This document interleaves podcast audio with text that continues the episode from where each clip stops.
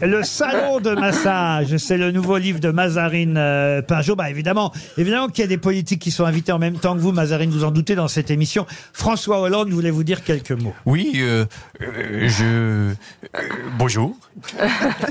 Dites, je vous rappelle personne, Madame Pinjot Un François, ancien président de la République, de gauche. Bon, le dernier, c'est pas vraiment sûr, mais le reste, on dirait un peu François Mitterrand, non? Enfin, on dirait surtout que j'ai mangé François Mitterrand. D'ailleurs, moi, euh, si j'avais une fille euh, en plus, je l'aurais sûrement appelée euh, Margarine. Euh, moi aussi, j'aurais pu être aux grosses têtes, euh, Monsieur Ruquier. Très bien, monsieur Hollande. oui. Euh, bonjour euh, Roselyne, je t'avais pas vu. Je vais te faire euh, une confidence, je t'aurais bien pris comme euh, ministre. Mais il y a un truc euh, qui cloche, bah, déjà euh, je suis plus président, et puis surtout euh, tu es bien trop à gauche. Quelqu'un que vous connaissez peut-être, qui s'appelle Renaud. Le chanteur Renaud est de retour dans les grosses têtes. Ouais, tatatin, rassurez-vous. toujours vivant, toujours debout. Ah, salut Pinjot, moi c'est Renaud. En ce moment, j'aimerais changer. On m'a dit qu'une Pinjot, ça consomme moins que le Renault, donc euh, je voudrais votre avis client.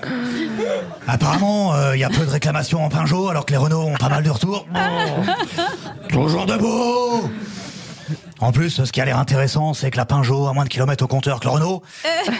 En tout cas, il y en a qui n'ont pas de problème, hein, Ferrari Tintintin Merci, monsieur Renaud. Ah, Toujours vivant Ah oui, euh, évidemment, puisque vous avez écrit le salon de massage, il allait de soi que Patrick Bruel allait intervenir.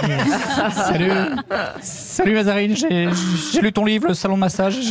J'ai appris de plein de choses sur les salons, donc euh, est-ce que tu veux bien me le dédicacer Comment vous est venue l'idée d'ailleurs d'écrire un livre à- partir de quelqu'un qui fréquente un salon de massage clandestinement? Vraiment parce que vous-même, vous allez de temps en temps dans ce genre d'endroit? Il y a un peu de ça parce que c'est vraiment un décor euh, assez formidable pour un roman. Et puis euh, puis c'est arrivé comme ça un peu de, fil en aiguille. J'avais envie de raconter l'histoire de, cette jeune femme. J'avais un petit peu envie d'aborder la question euh, des collectifs féminins et la question des, victimes. Et puis ensuite de parler de plein d'autres choses parce que c'est pas uniquement là-dessus non plus Thierry Beccaro nous rejoint. Ah, on est content de retrouver Thierry Beccaro. Ah Bonjour tout le monde. hein.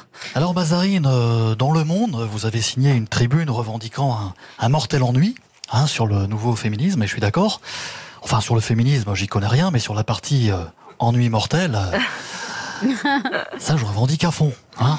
Ah bah 29 ans de motus et 32 ans de télématin, l'ennui mortel, euh, j'y ai consacré toute ma vie à ça. Hein. Mazarine Pinjot, le salon de massage, c'est le nouveau roman de Mazarine qui reste avec nous. Et alors, Mazarine, pour la première fois, vous allez faire quelque chose que vous ne pensiez pas faire un jour dans votre vie. Vous savez quoi? Non j'ai peur Faire la valise RTL.